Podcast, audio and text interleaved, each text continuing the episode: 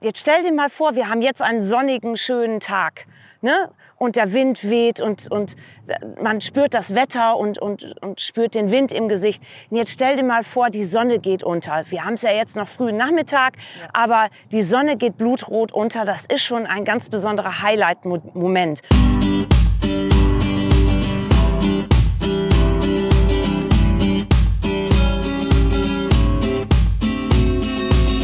Herzlich willkommen, liebe Hörerinnen und lieber Hörer, zu unserer ersten Folge von Emsland entspannt, dem Podcast der Emsland Tourismus.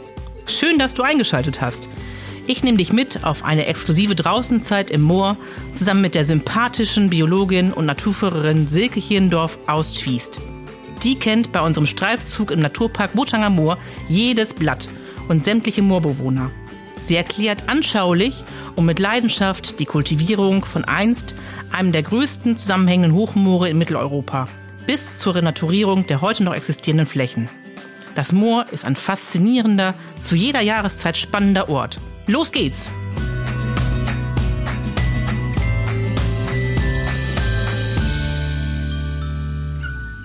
Also ich finde im Moor immer ganz faszinierend, wenn man hier jetzt schon so lang läuft und den schwarzen Boden, den Torfboden hier sieht, dann merkt man jetzt, wie die Sonne rauskommt, wie der sich sofort, äh, sofort erwärmt.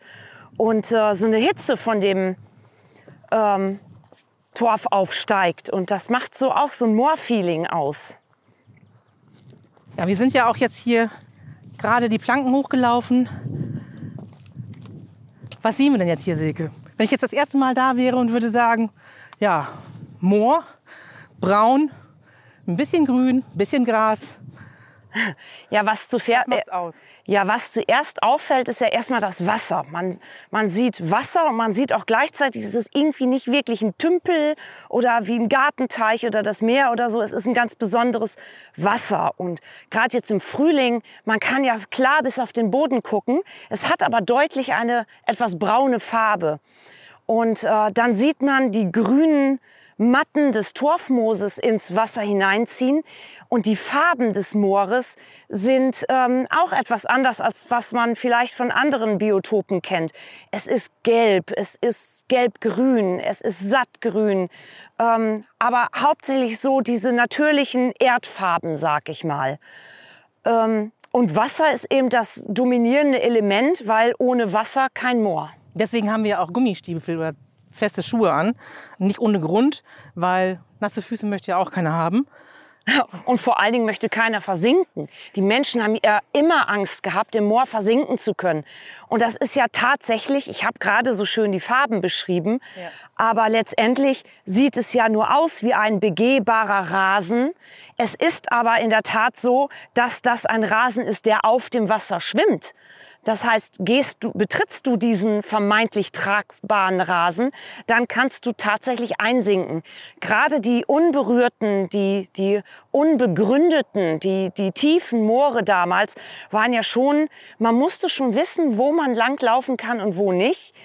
Und nicht jede Moorleiche starb freiwillig, die man gefunden hat. Ähm. Man möchte ja auch Moor erleben und nicht überleben, ja, sag ich mal. Also bleibt schön auf dem Wegen, wenn sie denn da sind. Genau. Und, äh, es ist ja auch Naturschutzgebiet. Im Naturschutzgebiet ist auf den Wegen zu bleiben. Das kann man ja auch ganz schön. Hier an der Plattform haben wir einen Top-Überblick über unsere Landschaft. Wir sehen so ein bisschen aus der Höhe die Wasserfläche und ähm, ja, alles, was das Moor so ausmacht. Man sieht die Weite der Landschaft. Ähm, und äh, schau mal da entlang des Damms, der die Wasserfläche hier einfasst. Ähm, da sieht man eben auch, wie ähm, ja, das Wasser bis an deren Kante steht ja. und hinaus in die Landschaft trägt. Silke, was wir noch vergessen haben vorhin, ähm, wir sind ja jetzt schon ein bisschen unterwegs. Es wäre klasse, wenn du dich noch mal kurz vorstellen würdest. Was machst du? Warum bist du hier? Ja. Und äh, was machst du sonst, wenn du nicht gerade beruflich unterwegs bist? Ja, wie du vielleicht gemerkt hast. Du bist in deinem Element, das habe ich schon gemerkt. Ich bin in meinem Frage. Element, äh, genau. Ich äh, bin wirklich Moorliebhaber seit erster Stunde. Ich komme ich bin keine gebürtige Emsländerin, aber ich komme auch nicht so weit davon weg. Ich komme aus der nächsten Moorregion, auch im holländisch-deutschen Grenzraum, ähm, gebürtig aus Freten, das ist Kreis Borken, also so ein, so ein Stückchen drunter südlich von nah uns bei, hier. sagt man bei uns, genau. Nah bei, dicht dran, genau. Ähm, und da sind eben auch viele Moore und ich habe schon als Schülerin angefangen, Naturschutz zu betreiben an biologischen Stationen oder eben ja, äh, Wasserproben gezogen, Pflanzen bestimmt. Ich war immer ein Libellenliebhaber und ja, die leben nun mal hauptsächlich gerne da, wo Wasser ist und damit auch gerne im Moor. Und da sind die interessanten Arten. Also gerade bei den Libellen, wir haben eine Menge Arten äh, hier in Deutschland, über 30 und zwei Drittel davon sind ans Moor gebunden. Das heißt, möchte ich Libellen sehen, gehe ich ins Moor.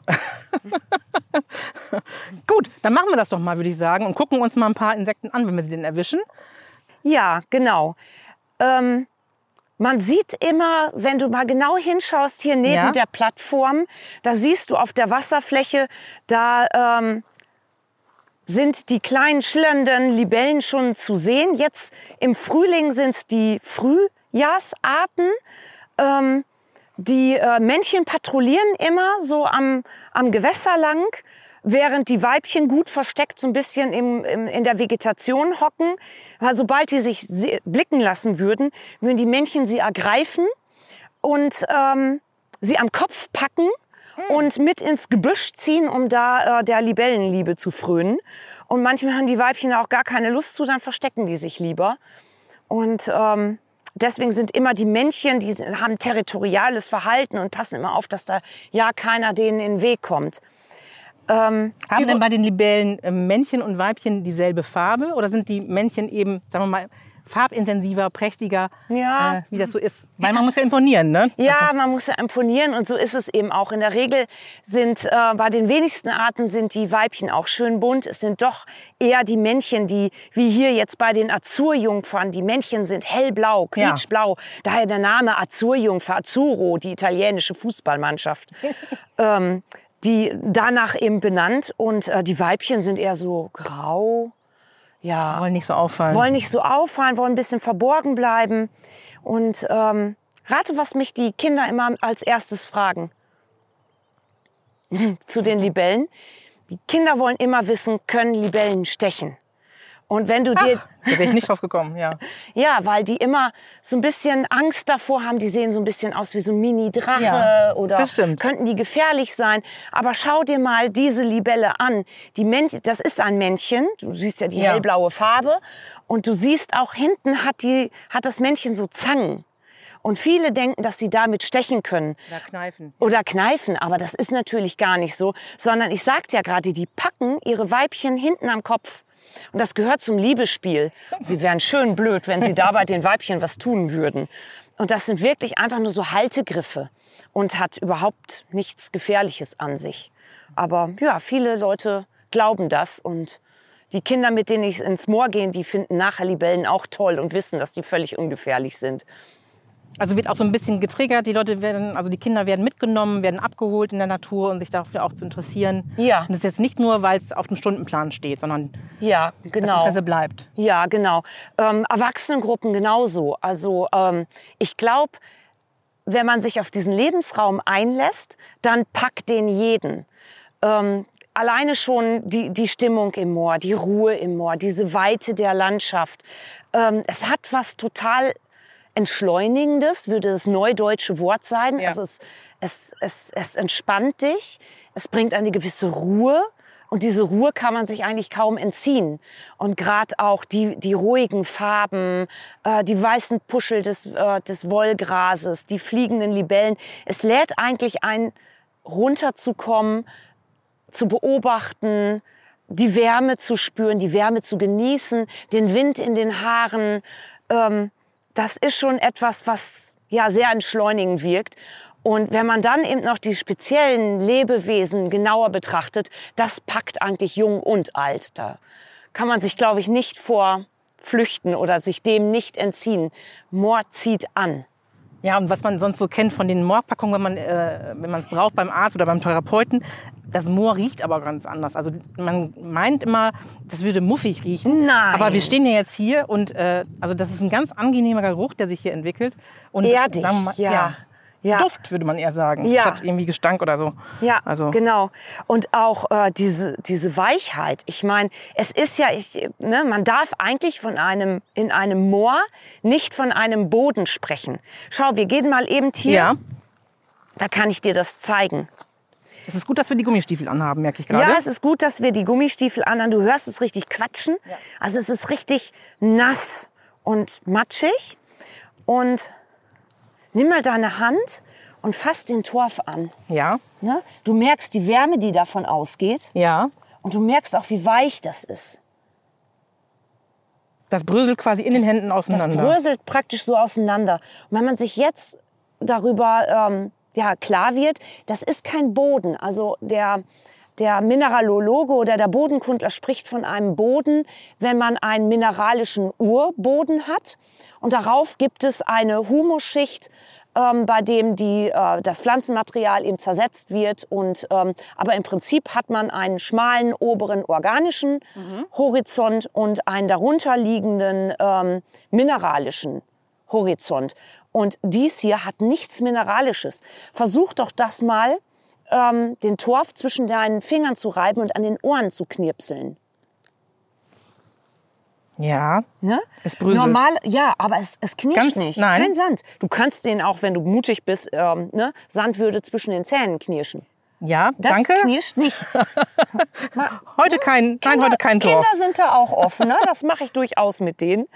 Ähm, aber es knirscht nicht. Da merkst du schon, das ist nicht das, was wir sonst so haben äh, im Garten oder ähm, auf dem Acker. Das ist schon was Besonderes. Das ist nämlich ein rein organischer Boden. Das heißt, das sind hier alles tote Pflanzen, eventuell auch Tiere. Aber, und das ist das Besondere, die sind schon seit Jahrhunderten, seit Jahrtausenden hier. Das ist ganz, es hat sich hier so, so aufgebaut über die letzten Tausenden von Jahren nach der Eiszeit.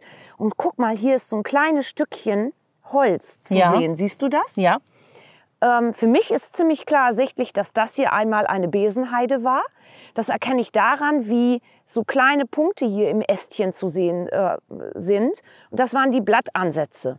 Und in der Art, wie die angeordnet sind, weiß ich, das ist Besenheide gewesen. Und diese hier in der Erdschicht, in der wir uns jetzt gerade befinden, ist bestimmt 500 Jahre alt. Und trotzdem ist sie noch so gut erhalten. Es ist eigentlich wie eine Moorleiche.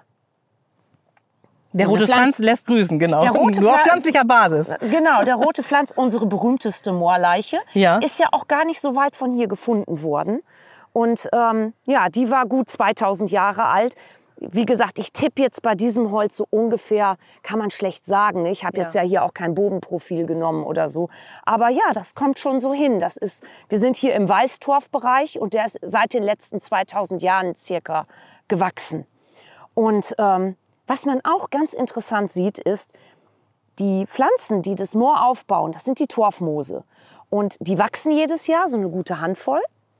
Und ähm, dann sterben sie nicht ab, sondern sie werden praktisch überwachsen und fallen dann so in sich zusammen und bilden so eine Art neue, ja, fa- fallen so zu so einer Platte zusammen. Und darauf wächst es wieder, immer wieder neu. Und dadurch entstehen eben über die Laufe der Jahre, man sagt immer, pro Jahr entsteht ein Millimeter Torf. Ja, das also hab aus ich auch einer gelernt in Handvoll, der Schule. Genau.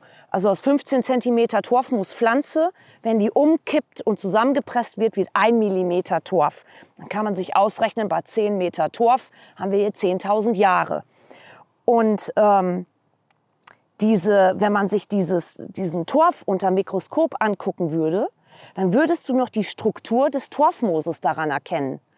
Ähm, und Torfmoos ist so aufgebaut, kennst du so eine Popfolie, diese Verbands Ja, natürlich. Ne? Die Genau. poppt so schön, ne? Ja. Luftpolsterverbandsfolie oder so im Fachjargon. Und so ist auch das Torfmoos aufgebaut. Dass, nur, dass die Luftblasen in der Popfolie wassergefüllte Kompartimente oder Bereiche in der Torfmoospflanze sind. Und das bedingt, dass jedes kleines Torfmoos das 25-fache seines Trockengewichtes an ähm, Flüssigkeit in sich aufnehmen kann. Und nicht nur das, es zieht das Wasser auch mit sich hoch. Das, sind, das passiert durch Kapillar, also durch Zugeffekte. Und deswegen sagt man eigentlich, dass so, eine Torf, so ein wachsendes Moor, so eine geschlossene Torfmoosdecke, nasser als Milch ist. Und dann versteht man, warum man darin so gut einsinken kann. Weil Milch kann dich auch nicht tragen. Wir sind nicht so leicht wie Mars. Ne? ja, wir schwimmen nicht ja. auf Milch. Und ähm, ist es denn nicht so auch so, dass, äh, dass das Moor überwiegend auch auf äh, Wasser quasi von oben, also Regenwasser, äh, ja. angewiesen ist? Weil du sagtest vorhin, das Torfmoos würde sich das von unten ziehen, aber... Ja, es, es, schwimmt praktisch im ja. Wasser. Guck mal, ich zeige dir das. das wäre mal gut. Hier wird es jetzt richtig nass. Ja, Achtung, Achtung. Wir sehen jetzt hier, hier ist so ein richtig geschlossener, grüner, sattgrüner Torfmoosrasen. Die Farbe ist echt Die Farbe ist wirklich schön. Ne? Und ach, siehst du auch, da laufen schon Spinnen drüber. Ja. Ne? Also die können über Wasser laufen sozusagen. Und dieses rote, etwas rot durchscheinende Gras hier, das ist das Wollgras. Und das ist so ein typisches Zusammenleben innerhalb des Moores. Wir haben einen fast geschlossenen Torfmoosrasen und ich hole dir jetzt mal so ein Torfmoospflänzchen hier raus. Und dann siehst du, das ist ein, Mo ein Moos. Ja. Es hat unten keine Wurzeln. Es wächst hier oben am Kopf stetig weiter und sieht aus von oben wie ein Stern. Und jetzt tropft hier zwar ein bisschen Wasser herum, aber du siehst auch, wie das Wasser sich richtig an die Pflanze ja. anlehnt. Und wenn ich das jetzt nehme in meiner Hand und drücke,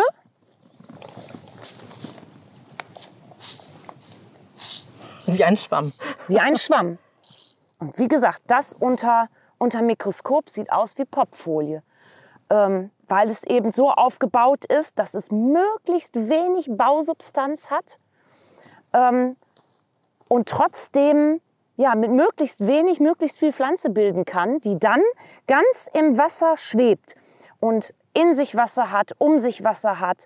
Ähm, dadurch hat sie eine riesige innere Oberfläche und damit kann sie das bisschen, was sie im Regenwasser an Nährstoffen findet, sehr effektiv aufnehmen. Ja, ein kleines Wunder der Natur eigentlich. Die ist schon, ja, Torfmoose gibt es schon seitdem es Dinosaurier gibt, also seit ja. Ewigkeiten, ganz alter Lebensraum. Und diese Pflanze hat sich eigentlich ja so gut angepasst äh, herausgestellt, dass sie mit, ähm, mit niedrigen Temperaturen im Winter, mit ähm, ja nur von, mit, mit nichts an Nährstoffen, mit äh, Säure. Sie, sie, sie ähm, bildet sich einen eigenen Lebensraum, in dem sie ihr, ihr Wasser selber ansäuert. Das macht sie eigentlich nicht freiwillig, sondern es ist eher so ein Nebenprodukt. Wenn sie Sachen aus dem sauren Wasser auf oder aus dem Wasser aufnimmt, dann gibt sie dafür Säure ab. Das ist im Prinzip so ein, so ein Tausch. Ich gehe, ja. nehme Kationen, also Calcium zum Beispiel oder Kalium, auf. Das sind positiv geladene Ionen. Ich muss dafür aber auch was Positives abgeben. Und das sind in diesem Fall Säureprotonen. Und da, sie macht das so effektiv, dass sie das Wasser ansäuert, so sauer wie Essigsäure ist. Und das ist doch sehr bemerkenswert, oder? Für das so auf jeden Fall. Kleines ich sehe gerade hier noch, wenn wir jetzt hier noch ein Stückchen weiter gucken, äh, Binsengras. Ist eigentlich ja. ja auch, sagen wir mal, nährstoffarme Böden gewöhnt und profitiert ja? wahrscheinlich auch vom Torfmoos, oder? Ähm, nein, in Fakt ist hier ähm, die Binse eher ein Störzeiger. Ähm, die Binse ist sehr, sehr äh, variabel in ihren Standortansprüchen. Und ähm, was die Binse nicht so gut leiden kann, ist Kalk. Also sie mag auch gerne eher saure Sauren Böden, Boden. Ja. aber vor allen Dingen ist sie ein Wechselfeuchtezeiger. Hast du gemerkt, wie du dich jetzt eben bewegt hast, dass der ganze Boden ja. gewackelt hat? Ja. Ne? Wir laufen auf Milch. Ne? Also, ne? spürst du das? Aber hallo. Guck mal, der ganze Torfmoosrasen. Die Erde bebt. Die Erde bebt, ne? Ja, ja genau. Also die, die Binse, wie gesagt, ist eigentlich eher ein wechselfeuchter Zeiger, aber äh, sie geht auch ganz gerne mal gerade hier in die randlichen Moorbereiche rein, ähm, weil sie einfach mit so vielen Standorten klarkommt. Das haben sich die Menschen noch immer zunutze gemacht. Also Binse, man, du kennst den Spruch, es ist etwas in die Binsen gegangen. Ja. Ne? Weißt du, wo das herkommt? Nein. Ähm, die Landwirte früher hatten Wiesen, auf denen die ihre Tiere haben grasen lassen. Das waren oft ehemalige Hochmoorflächen, die die trockengelegt haben, aufgekalkt haben. Und dann war das so leidlich eine Viehweide. Ja. Und wenn die zu stark beweidet war, verschwanden die guten Gräser und es blieben die Binsen, weil Kühe die nicht gerne fressen. Das zeige ich dir mal, warum. Ich kneife hier Kommst jetzt du da, mal. warte mal, soll ich dich festhalten? Ja, besser ist das. So. Das macht dir wirklich. Ja. So unfassbar. Ähm, und zwar, wenn du dir diese Pflanze so anguckst, ne? Und du wärst jetzt eine Kuh, ne? Würdest Okay. du die interessant zum Fressen finden? Nein. Nein, die ist hart, Hart. die ist spitz, ähm, die ist sehr faserig. Und ähm, deswegen wurde der Anteil der ungeliebten Binsen in der Viehweide immer größer. Und wenn schließlich die Viehweide fast nur noch von der Binse heimgesucht wurde, dann ist die Weide In die Binsen gegangen. Genau. Ähm, es gibt in Holland hier gleich hinter der Grenze einen Brauch, dass man ein Wett, eine Wette gemacht hat, wer am besten ähm, das Binsenmark zuppeln konnte. Das zeige ich dir mal. Du nimmst deinen Daumen Ja. und du nimmst den Binsenzweig Ja. und dann schneidest du den mit dem Daumennagel so längs auf. Ja. Und dann nimmst du jenen Daumennagel, legst ihn in das innere Mark und ziehst den dann so lang und heraus kommt das Mark. Und guck mal, das pufft sofort so auf. Siehst du das? Ja. Und dann hast du so einen kleinen weißen Strang hier. Sieht so ein bisschen aus wie Kokosflocken. Sieht so ein bisschen aus, ja. ne? Und das waren früher Kerzendochte. Ach nee. Ja. Damit hat man, ja, Dochte gewonnen. Und ähm, Heidebauern hatten immer auch Bienen. Bienenzucht war ganz wichtig für die. Und wenn ich Bienen habe, habe ich auch. Wachs. Genau, fertig ist die Kerze. Ja, ich kenne das nur aus der Kindheit noch. Wir haben früher aus den Binsen, die auf der Wiese nebenan wuchsen, haben wir Binsenköpfchen geflochten. Das war Ja. so das Highlight in der Grundschulzeit. Ja, genau. Daher kenne ich Binsen eigentlich. Ja, und du merkst auch, wie stabil Ja. dieser, ne, also damit kann man auch flechten, ne?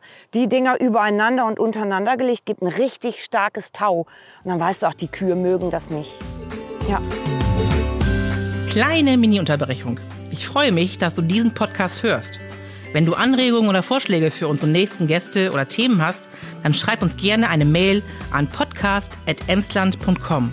Nochmal, podcast.emsland.com. Und jetzt geht's auch direkt weiter. Viel Spaß beim Weiterhören. Du Silke, wir sind ja jetzt quasi von der Plattform runtergelaufen Ja. ähm, im Geestmoor und äh, folgen diesem äh, Pfad entlang des Wanderknotensystems im Naturpark. Ähm, würden ja theoretisch jetzt aus Emsland-Moor-Museum zulaufen. Ähm, Was sehen wir denn jetzt hier? Ich kann sehen oder erahnen da hinten, äh, da sind die Schafe unterwegs und Weiden. Warum sind hier Schafe im Moor? Ja, du hast recht. Also vom, von diesem Wanderknotensystem ne, kann man sich entscheiden, laufe ich jetzt Richtung Moormuseum oder laufe ich noch mal rund ums oder ein, ein Stück weit ins Dalum-Wiedmarscher Moor rein. Wer so richtig Weite sehen will, geht ins Dalum-Wiedmarscher Moor. Das ist auf der deutschen Seite das größte Naturschutzgebiet. Und du sagtest gerade schon die Schafe. Die Schafe sind für uns wichtige Naturschützer. Sie halten nämlich diese Moorfläche offen. Und Warum ist macht- das so wichtig? das macht das ja, weil ein Moor natürlich eine offene Landschaft ist. Bäume würden auf diesem nassen Grund nicht wachsen können. Dazu ist eben, das ist ja vom Regenwasser getränkt, ne? die armen Bäume, die darauf wachsen müssen. Man sieht ja, die, die Bäume, die überhaupt hochkommen, wären, wenn dann Wie zum Beispiel Birken? Genau, Birken. Die schafft das aber nur, indem sie sich zusammentut mit einem Pilz. Die hat so. eine Mykorrhiza, eine Symbiose, ein Zusammenleben mit einem Pilz. Und die Birke ist so ein, so ein Spezialist. Die kommt auf Dünen vor, auf reinem Sand vor, aber eben auch auf Torfen, die alle nicht viel Nährstoffe haben, die alle eher sauer sind. Die braucht aber dafür eben einen bestimmten Pilz und dann kann die gut wachsen. Und ähm, wir, damit die nicht zu doll hochkommt, sonst hätten wir nämlich hier äh, einen Birkenwald. Wir wollen aber ja die offene Landschaft des Moores erhalten. Und deshalb haben wir hier die Schafe.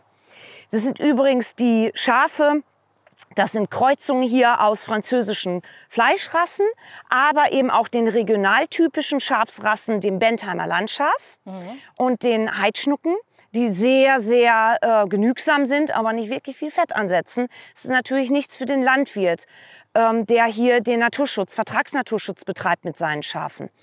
Und äh, die Schafe brauchen wir einmal, im, um die Birke klein zu halten, aber auch, du siehst hier die äh, großen ähm, Heidegewächse. Die sind jetzt im Frühling noch äh, nicht blühend, aber komm mal im August wieder, dann ist das ganze Dalum Wiedmarscher Moor pink. Ähm, weil eben dann die Heide blüht. Hermann Lönz, die Heide blüht. Ne? Genau. Ein lilaner Tag im Moor. Ein lilaner Tag im Moor, genau. Nicht die blaue Stunde, sondern das lilane Moor. Das würde die Besenheide aber nicht ihr Leben lang machen, sondern sie muss ab und zu verjüngt werden in Urzeiten. Deshalb die Rasenmäher. Genau, deswegen die Rasenmäher. Ähm, früh, in früheren Zeiten hat das der Moorbrand einfach erledigt. Ne? Und dann konnten die Heiden neu austreiben. Heute machen es die Schafe.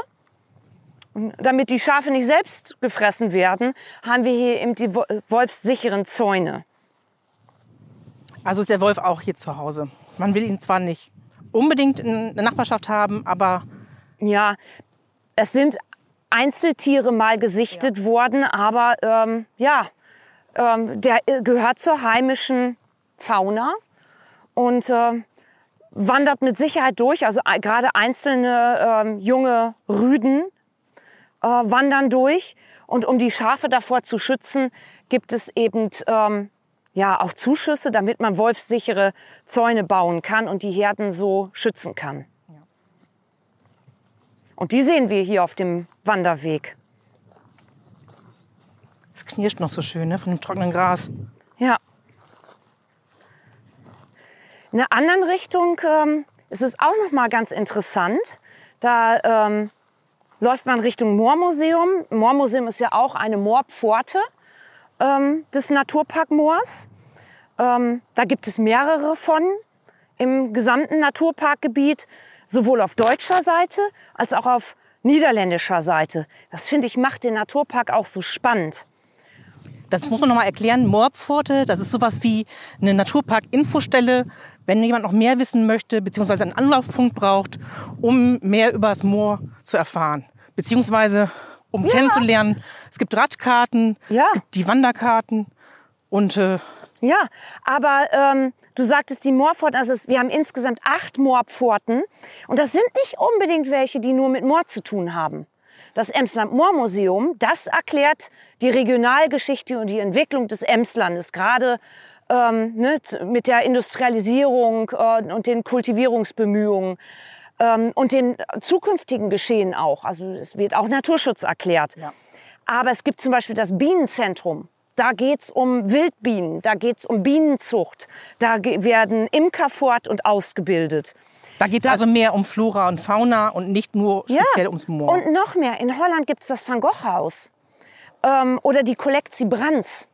Die haben ganz andere Inhalte. Da geht es um Kunst im Moor oder ähm, wie die Leute früher da gelebt haben, genauso wie im Feenpark. Also die Moorpforten haben jeweils ein eigenes Erleben, sag ich mal. Das sind also Einrichtungen des Naturparkes, bei dem man so praktisch so eine Art ähm, ja, Besucherzentrum hat. Ähm, daneben gibt es eben ähm, so Plattformen wie die, die wir jetzt gerade hier in Geste besucht haben. Ähm, oder es gibt den Aussichtshügel, auf den wir gerade zulaufen. Guck mal, da in der Ferne kannst du ihn schon sehen. Von dem hat man einen Wahnsinnsblick über das Dalum Wiedmarscher Moor ja. und erlebt so die Weite der Landschaft. Es gibt aber auch noch ähm, Wanderwege, die ja bestimmte Themen zum Schwerpunkt haben ähm, und dann mit bestimmten Informationspunkten ausgestaltet sind. Ach ja, und es gibt die Infopunkte überhaupt in der Landschaft. Das sind kleine Geschichten, die du entlang des Radwegeknotenpunktsystems oder Wanderwegesystems äh, siehst. Ähm, da brauchst du dein Handy und du kannst einen QR-Code scannen und bekommst dann so kleine Stories am Wegesrand erklärt. Ne? Ähm, also stehen ja auch in der Landschaft einfach irgendwo Schilder, die sogenannten ja, Infopunkte. Genau.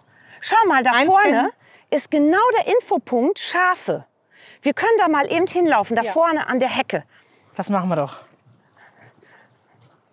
Hast du dein Handy dabei? Natürlich habe ich mein Handy dabei und es gibt hier sogar Netz.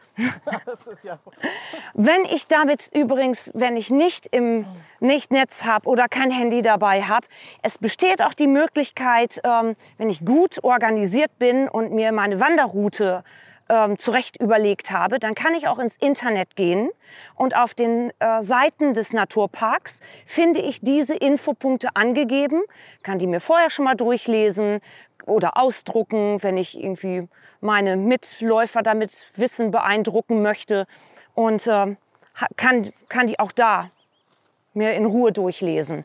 Aber eben, das geht auch direkt in der Landschaft. Also online und offline, alles verfügbar. Genau. Und schau, hier ist genau der Infopunkt über die Schafe und Schafe als Naturschützer. Mensch, Martina, spür mal den Wind hier. Ja, meine Frisur ist äh, dahin. Die hat sich gerade verabschiedet. Ähm, Silke, wo wir hier so gemütlich beisammen sitzen auf dem Turm. Ähm, ich hätte ganz gern noch von dir so einen, so einen kurzen Tipp. Wir haben jetzt viele Dinge angesprochen. Du hast mir ganz toll die einzelnen Naturphänomene erklärt. Wenn du jetzt, sagen wir mal, so ein Must-Have für draußen Menschen hast, was wäre das dann an der Stelle?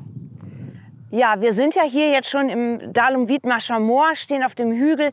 Was man äh, sehen muss, ist die Weite der Landschaft, die Besonderheit der Landschaft. Und ähm, jetzt stell dir mal vor, wir haben jetzt einen sonnigen, schönen Tag. Ne? Und der Wind weht und, und man spürt das Wetter und, und, und spürt den Wind im Gesicht. Und jetzt stell dir mal vor, die Sonne geht unter. Wir haben es ja jetzt noch frühen Nachmittag, aber die Sonne geht blutrot unter. Das ist schon ein ganz besonderer Highlight-Moment. Und gerade dies hier ist ein Natura 2000 Vogelschutzgebiet. Das heißt, du siehst hier besondere Vögel. Ich habe hier Steinschmätzer gesehen und Braunkehlchen, die sind ganz besonders selten. Und ähm, ja, so diese Besonderheit der Natur oder man ist im Bargafeen unterwegs. Das ist das andere große Vogelschutzgebiet im Na internationalen Naturpark Moor. Und da im Winter, es ist eisig kalt, der Wind weht und diese ganzen Gänse kommen abends zu ihren äh, Schlafplätzen ins Moor geflogen. Das sind 60.000 Gänse in der Luft. Das ist der, der, Mordspektakel. ein Mordspektakel, die Luft bebt. Und das ist schon etwas, was man erlebt haben muss. Das ist auch, ne, das, das Gänse über Meer sind schön, aber Gänse über Moor sind ein absolutes Muss.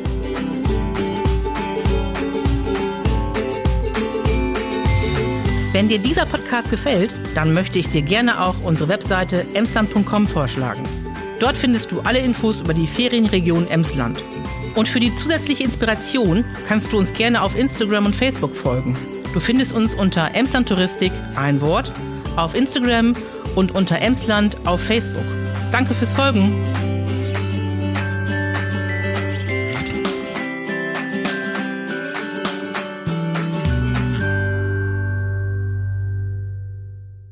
Eine Produktion der Rabaukenstudios. Rabaukenstudios.de